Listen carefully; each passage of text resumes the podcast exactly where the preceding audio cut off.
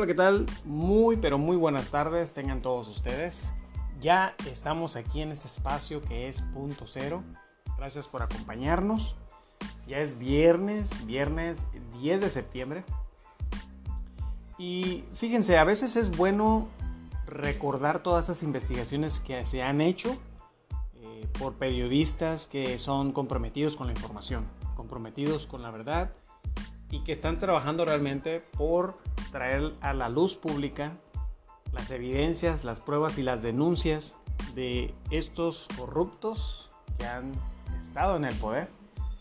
Y el día de ahora quiero que escuchemos una entrevista que se le hace a la periodista Anabel Hernández, escritora, que ha hecho muy, ha hecho muy buenos libros, ha hecho bastantes investigaciones, ha expuesto a su integridad, su seguridad, así como la de ella, también la de su familia pero no ha cedido ante las diferentes amenazas que en su momento ha vivido y que pues la llevaron al exilio para poder proteger su, pues, su vida y obviamente la de su familia. Y en esta investigación que ella hizo en aquel entonces, llevó a cabo este, esa investigación de manera muy minuciosa, muy responsable, muy detallada, obtuvo muchísima información y quiero que escuchemos esta entrevista que le hizo Luisa Cantó en el programa llamado La Octava. Probablemente muchos de ustedes ya lo han escuchado. Y si no conocen el programa, la pueden encontrar en YouTube. Pero La Octava es, eh, es el 8.1 en el canal de televisión abierta que faltaba por salir al aire allá en el Valle de México. Este, y eso era tras la licitación IFT 6 que se otorgó en el 2017 era sintonía de Francisco Aguirre Gómez, accionista principal del grupo Radio Centro. Probablemente algunos de ustedes lo conozcan si viven en la Ciudad de México o en aquel lugar. Y esta, la transmisión de la octava, eh, pues estaba inaugurada, la inauguración, perdón, estaba programada para el 31 de octubre, que era como a las 10 de la noche, si no estoy mal. Eh, en un noticiero nocturno dirigido y conducido por el periodista Julio Hernández Astillero, que probablemente varios de ustedes o muchos de ustedes conocen eh, muy bien. Entonces, me gustaría que escuchemos esa entrevista. Es muy importante la información que ella comparte. Y esta información que va a compartir es relacionada con algunos de los jefes capos más grandes que han existido en nuestro país. Eh, en el cual habla de la Barbie, está lo del Chapo Guzmán, el Mayo Zambada, eh, el señor Genaro García Luna, corruptazo de primera, y su amigo mano derecha, Luis Cárdenas Palomino. Pero vamos a escucharlo y ahorita hacemos comentarios. Ya le adelantábamos esta mañana, platicamos con la periodista Anabel Hernández sobre su última revelación periodística. Cada vez entendemos mejor, cada vez tenemos más piezas del rompecabezas sobre de qué se reía la Barbie este narcotraficante ligado a varios cárteles en nuestro país que fue detenido en un aparatoso operativo durante el sexenio de Felipe Calderón. Fue nuestra primera pregunta, ¿de qué se ríe o de qué se reía la Barbie? Vamos a escuchar a Anabel Hernández. Es muy curiosa esta, esta sonrisa de Edgar Valdés Villarreal, porque él acababa de sufrir un atentado y había sobrevivido en ese operativo donde lo quisieron detener eh, policías federales ahí en el Estado de México, ahí cerca de Toluca, si no, me, si no mal recuerdo. Ahora tengo la información que el objetivo no era eh, detenerlo, sino asesinarlo. Y quien lo quería asesinar era uno de los policías corruptos que había recibido dinero de él. Entonces, presentarlo vivo al final de cuentas vivo en este show para, para, los medios de comunicación, debió haber sido una escena eh, irrisoria para la propia Barbie, porque ha de haber dicho, sí, ahora me presentas, pero querías matarme. Te presentas como autoridad, pero tú y yo sabemos que tú recibes eh, sobornos de mi parte desde el 2002, refiriéndome a toda esta policía corrupta que era encabezada eh, por Genaro García Luna, Luis Cárdenas Palomino, Facundo Rosas Rosas y todos estos policías corruptos eh, la propia Barbie me, me, ratificó esto en una carta que publiqué en 2012 en el periódico Reforma. La carta me la envía a mí la Barbie y yo como periodista pues, busco lugares donde publicar mis, reportajes y bueno, en aquella ocasión lo publiqué en Reforma. Y, y bueno, em, tuvo su impacto esta carta porque él decía me, que, me querían matar. Eh, el, presidente Felipe Calderón encabezaba reuniones con narcos. Eh, yo le pagaba dinero, decía la Barbie, yo personalmente le pagaba dinero a García Luna y a todos estos personajes. Y bueno, cuando publiqué esta carta tuvo su impacto, pero evidentemente la autoridad en, automático decía, no, no tiene ninguna credibilidad, es un narcotraficante, y pareciera que ahí quedaron las cosas. Ahora, la historia ha dado un giro, diría yo, de 360 grados. De este tipo de giros que que no es muy común ver eh, en, en, este tipo de, investigaciones eh, de largo aliento que yo hago, pero cuando me los encuentro realmente para mí misma es, es, es realmente increíble, ¿no? Es la palabra, creo yo, increíble es la palabra, cuando ahora, después de todos estos años, de que cuando yo recibí la carta fue en noviembre de 2012, y ahora justo está, eh, días pasados, acabo de descubrir a través de un documento oficial, eh, judicial, que obra en una corte allí de Estados Unidos, que Edgar Valdés Villarreal no era solo un narcotraficante, no era un simple narco, como cuando publiqué la carta decían los funcionarios públicos. Ahora se sabe que era, que era informante de la DEA y del FBI, que trabajaba para ellos desde el 2008, compartiéndoles información sensible, incluyendo información sobre esos policías corruptos que le estaban mostrando como un trofeo en aquella conferencia de prensa, eh, pues ahora histórica, diría yo. Sí, sin duda, histórico este reportaje también podemos decir que ni las autoridades mexicanas con las que él tenía vínculos ni los cárteles mexicanos sabían del panorama completo, pero Estados Unidos sí sabía y me llama la atención que hayan permitido operativos como Rápido y Furioso o el Plan Mérida sabiendo de pues primera mano por un informante eh, de estos vínculos entre gobierno y narcotráfico. ¿Cómo cambia nuestro entendimiento de toda la estrategia? Bueno, yo pienso que son dos, hay dos, dos, ámbitos en los cuales ver esta, esta información que ahora revelo eh, a través de estos documentos judiciales de que Edgar Valdés Villarreal era informante de la DEA y del FBI. Por un lado, por supuesto, el está el tema de Estados Unidos y por otro lado está el tema de lo que, de, de lo que significa para las autoridades mexicanas de haberse sentado durante años, durante años con este narcotraficante, haberle recibido maletas de dinero y ahora saber, imagino deben de estar, pues ellos mismos, estas autoridades corruptas, pues uno ya está en la cárcel, uno está, es Genaro García Luna, que ya está prisionero bueno, otro en, en Nueva York, pero los otros, la larga lista que él menciona en la carta que me envió, bueno, pues deben estar preocupados, digo yo, es la palabra de la, la, los primeros que se puede decir. Pero la otra parte de Estados Unidos que tú me preguntas es fundamental. Y yo debo decirte que Edgar Valdés Villarreal no es el primero no es el primer narco que trabaja para estas agencias. Yo en mi libro El traidor, el diario secreto del Hijo del Mayo, el cual publiqué apenas en diciembre pasado, revelo justamente esta historia, que es una historia que yo ya venía documentando desde el 2012, 11, había publicado algunos reportajes, pero finalmente, después de todos estos años, es decir, estamos hablando de, eh, de ocho años, nueve años de investigación periodística, finalmente logro cerrar ese círculo y poder dar esta información a través de este libro donde el Mayo Zambada, Ismael el Mayo Zambada, el verdadero capo de capos de México y el capo del cártel de Sinaloa.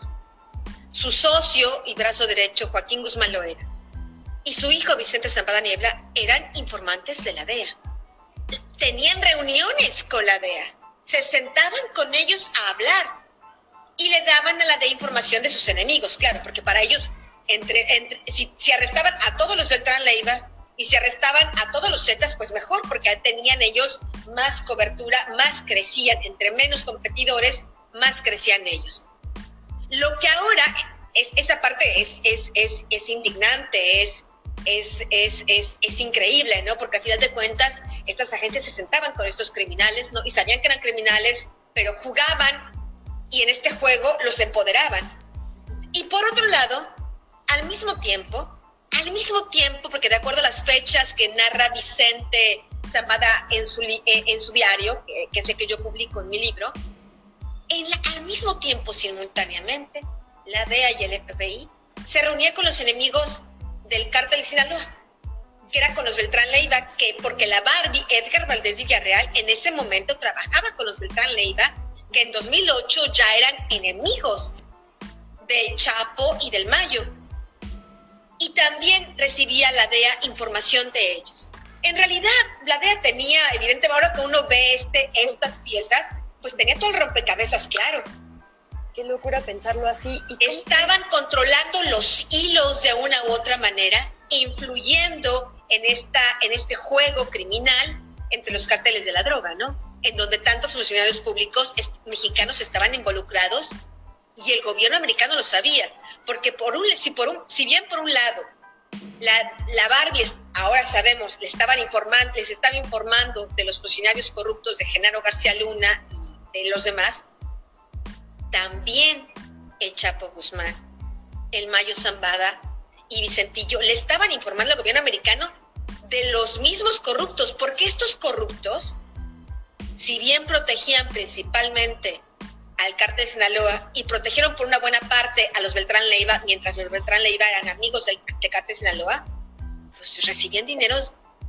pues, de muchas personas. Por eso esta, esta guerra tan señalada inventada en el discurso de Felipe Calderón era solo eso, un invento, porque la práctica no era una guerra contra las drogas, era una guerra por las drogas, por el control de las drogas, y el gobierno de México, por un lado, le estaba ayudando a Cártel Sinaloa a llevarse todo el pastel, y por otro lado, el gobierno americano jugaba con los carteles de, de las drogas mexicanos como si fuera boliche, ¿no? Y jugando con los destinos y con la violencia de este país. Claro, con la vida de las mexicanas y los mexicanos a final de cuentas. ¿Cómo cambia ahora si entremos de lleno a la parte de México que tú señalabas y denunciabas y que has denunciado por muchos años? ¿Cómo cambia ahora también nuestro entendimiento de todo ese gobierno y de las figuras que, como dices, están sujetas a juicio o que siguen por ahí, incluso buscando hacer un nuevo partido político? Bueno, pues no, no, no incluso ya lo hizo eh, el señor eh, Felipe Calderón, pues ya tiene su, su Está partido. señalado directamente, correcto, de haberse sentado y recibido, o sea, no hay Yo, no, no, no. Yo aquí tengo eh, la carta de Edgar Valdés Villarreal. Tengo, le tomé una foto ayer a mi carta, a esta carta que he conservado durante tanto tiempo. Está en mis archivos parte de mis archivos que he acumulado durante años, y él dice, en esta carta que, que publico en el periódico Reforma en su momento, él dice que, em, bueno, dice, mi detención fue el resultado de una persecución política por parte del C. Felipe Calderón Hinojosa, quien instauró un acosamiento, así lo escribe él, en contra de mi, en contra de mi persona por la razón de que el suscrito se negó a formar parte del acuerdo que el señor Calderón Hinojosa deseaba tener con todos los grupos de, la delincuencia organizada, para lo cual él personalmente realizó varias juntas para tener pláticas con grupos de delincuencia organizada. Este hombre, que era informante de la DEA y del FBI, que de acuerdo a este documento judicial que tengo en mi poder, el gobierno americano lo considera literalmente confiable. Dice, la información que nos dio es veraz. lo que Se confirmó que era auténtica. Diciendo que es veraz. El, Departamento de Justicia americano. Exacto, sí. Allá en esta corte de Estados Unidos diciendo, la información que nos dio la Barbie era veraz. Para que en un documento judicial en Estados Unidos el gobierno diga esto, el Departamento de Justicia diga esto, es porque ya lo corroboraron. No es porque le creo, me cae bien, es mi amigo y pienso que de buena fe le creo. No, para decir eso en un documento judicial es que ya comprobaron que lo que les había dicho era verdad. Y tan era verdad la información que estaba dando Edgar Valdés Villarreal, que incluso él, y aquí se descubre en este documento, él fue quien le dio al gobierno americano el paradero de Arturo Beltrán Leiva.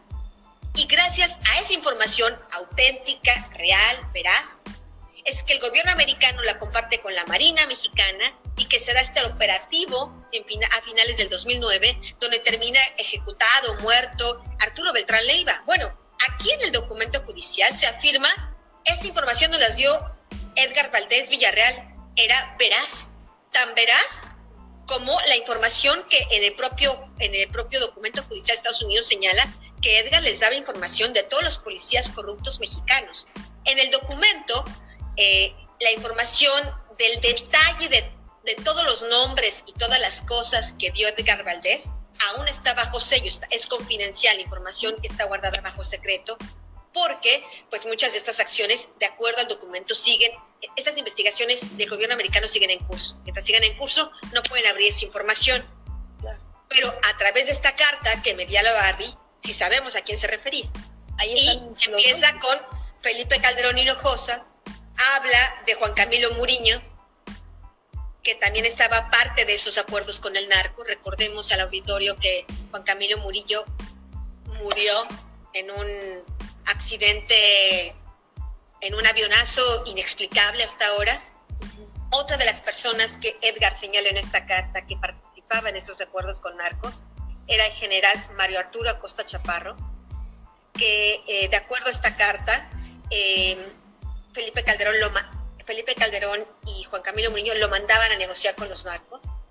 Yo en el libro Los Señores del Narco, es decir, desde el 2010, publiqué esta información e identifiqué, le puse un seudónimo al general Mario Arturo Acosta Chaparro como el general X. Y ahí señalé como el general X, por orden del presidente, se reunía con todos porque mi intención era pues proteger lo más posible a mi fuente de información. Esta información de esta carta que está diciendo que escribe Edgar Valdés en 2012, el propio general me lo confirmó en 2010. Él de viva voz. Después sabemos que además de que Juan Camilo Muriño está muerto, Extrañamente, también muere el general Mario Arturo Acosta Chaparro. Lo ejecutan en la vía pública en la Ciudad de México en 2012, antes de que terminara el sexenio de Felipe Calderón. Después hay una lista de personas que la Barbie dice yo les daba sobornos, habla de Genaro García Luna, dice Genaro García Luna, titular de la Secretaría de Seguridad Pública Federal, en aquel entonces, 2012, cuando firma la carta, quien cuando, cuando menos desde el año 2002, primero en la AFI y luego en la PFP, me consta, ha recibido dinero de mí, del narcotráfico y de la delincuencia organizada, al igual que un grupo selecto integrado por Armando Espinosa de Benito, quien trabajaba con la DEA y me pasaba información. Armando Espinosa de Benito era un policía de muy alto rango, uno de la gente más cercana a Genaro García Habla de Luis Cárdenas Palomino, que es un policía también muy, muy, muy cercano a García Luna, que eh, también es investigado ya en Estados Unidos, eh, porque era parte de esta red de corrupción. Y bueno, ya en México a Luis Cárdenas Palomino, la Unidad de Inteligencia Financiera también le congeló las cuentas bancarias apenas en diciembre y, de sus empresas y de sus familiares lo cual nos habla de que la Barbie estaba diciendo lo que, como decía el documento de la Corte allá en Estados Unidos, su información ha sido veraz. Señala también a Edgar Eusebio Millán, ojo, de toda esta lista que está dando, es el tercer muerto. A Edgar, a Edgar Eusebio Millán también lo ejecutaron en la Ciudad de México en aquel sexenio de Felipe Calderón. Después habla de Francisco Javier Garza Palacios, habla de Igor Labastida Calderón, el cuarto ejecutado de todo ese grupo de corruptos. Juan Camilo, el general, Edgar, Edgar, Edgar Millán e Igor Labastida. El cuarto de ese grupo de policías, de gente corrupta que estaba en estos acuerdos con el narco, que también fue ejecutado. Menciona a Facundo Rosas Rosas, Ramón Eduardo Pequeño García y Gerardo Garay Cadé ya le decíamos, fue una amplia entrevista que grabamos esta mañana antes de entrar al aire, porque así nos lo pidió Anabel. Eh, bueno, muchísima, muchísima información que Anabel Hernández logró obtener gracias a esa carta que Edgar Valdés Villarreal le mandó. Eh, y curioso porque cuando el Vicentillo estaba encerrado, su abogado, su abogado Fernando Axiola, que pues falleció de cáncer, pero quien fue el que la contactó y le empezó a compartir el diario íntimo del Vicentillo.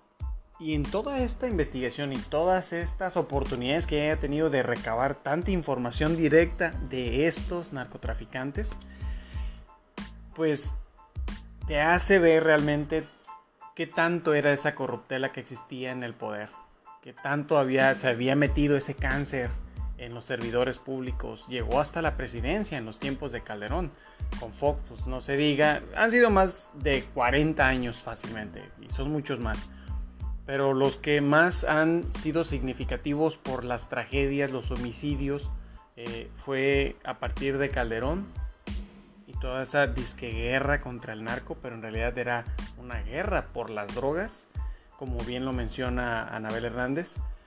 Eh, y pues está toda la serie de nombres que menciona que trabajaban directamente en esas reuniones en Los Pinos. Fíjense, ellos se reunían en Los Pinos con el presidente. Edgar Valdés Villarreal, en su momento fue eh, inclusive el Chapo Guzmán. Y estaban involucrados por el brazo derecho de Genaro García Luna, Luis Cárdenas Palomino, estaba Genaro García Luna, eh, Facundo Rosas Rosas, los personajes, el general que fue asesinado, Edgar, ah, Edgar Millán, eh, perdón, él es uno de los asesinados, el general, no me acuerdo su nombre, la persona está la Bastida, y todo esto, todo un trabajo en confabulación con la DEA, porque trabajaban dándole información a esa corporación americana para la detención de líderes claves en los diferentes cárteles, porque como bien se mencionaba, eh, el cártel de Sinaloa pues quería abarcar pues la mayor parte del territorio. Y era una disputa que hasta la fecha aún sigue. Era básicamente un narcogobierno en el que vivíamos y en su momento inclusive eh, López Obrador lo llegó a mencionar. Fue pues obviamente un tema de mucha controversia, mucha polémica y pues la, contraparte, los opositores, pues salieron luego, luego, ¿no? A dar su punto de vista. Eh, pero muchos detalles que relata Anabel Hernández y que en esos libros que ella ha sacado, pues podemos ver más información de lo que realmente toda esta célula cancerígena en el gobierno, pues ha deteriorado eh, nuestra política mexicana, desafortunadamente. Entonces no es un trabajo sencillo pero podemos ver en todas, esas todas estas investigaciones que ella ha llevado a cabo y otros periodistas eh, de renombre, claro, cómo Estados Unidos pues ha tenido que ver en diferentes cosas en nuestro país. Somos un país soberano, eh, sin embargo, sí tenemos la intervención de Estados Unidos. Estados Unidos ha estado jugando con nuestro gobierno, con los gobiernos pasados, y eh, con los narcos. Eh, se mencionó lo, del, lo de Rápido y Furioso y en su momento Felipe Calderón se le ocurre decir que él no estaba enterado, que él no tenía conocimiento de que se habían metido miles de armas a través de nuestras fronteras que venían supuestamente eh, marcadas precisamente para ver el destino de estas armas, quién las recibía, hacia dónde se distribuían y en base a eso hacer operativos con, el ejército y la marina para poder detener a los cárteles y a las células delictivas que estaban utilizando esas armas. Eh, hasta la fecha esas armas siguen siendo utilizadas por la delincuencia. Hay miles y miles de asesinatos. Seguimos padeciendo esa inseguridad. En algunos estados más, por ejemplo en los estados fronterizos. Y honestamente pues crea un coraje porque vivimos en un... Eh, en un país muy inseguro y desafortunadamente inseguro de la misma policía que debe defendernos, defendernos, de la misma fiscalía que debe de llevar a cabo una investigación minuciosa para detener los culpables de ciertos delitos. Y sin embargo, pues no se está dando así. O ahora se está dando de una manera demasiado lenta, no hay acción oportuna, no hay acción que dé resultados y pues es, es muy triste, ¿no? Es muy triste ver todo lo que ha pasado en nuestro país. Y este tipo de investigaciones y este tipo de periodismo que busca la verdad, por más dura que sea, creo que es importante que lo conozcamos. Entonces, hoy tenía la, bueno, era mi intención darles a conocer parte de eso que ya sucedió hace unos años eh, y sin embargo, pues seguimos viendo parte de y creo que es importante que estas investigaciones que se llevan de manera profunda y de manera eh, comprometida y con darle información real a la población y a la gente, pues es la que se debe de realmente valorar para que no caigamos en las garras de estos eh, personajes que dentro de tres años van a estar peleando por la candidatura a la presidencia y que desde ya, desde este momento, están empezando a armar sus cuadros, están empezando a ver cómo va a ser la campaña dentro de tres años.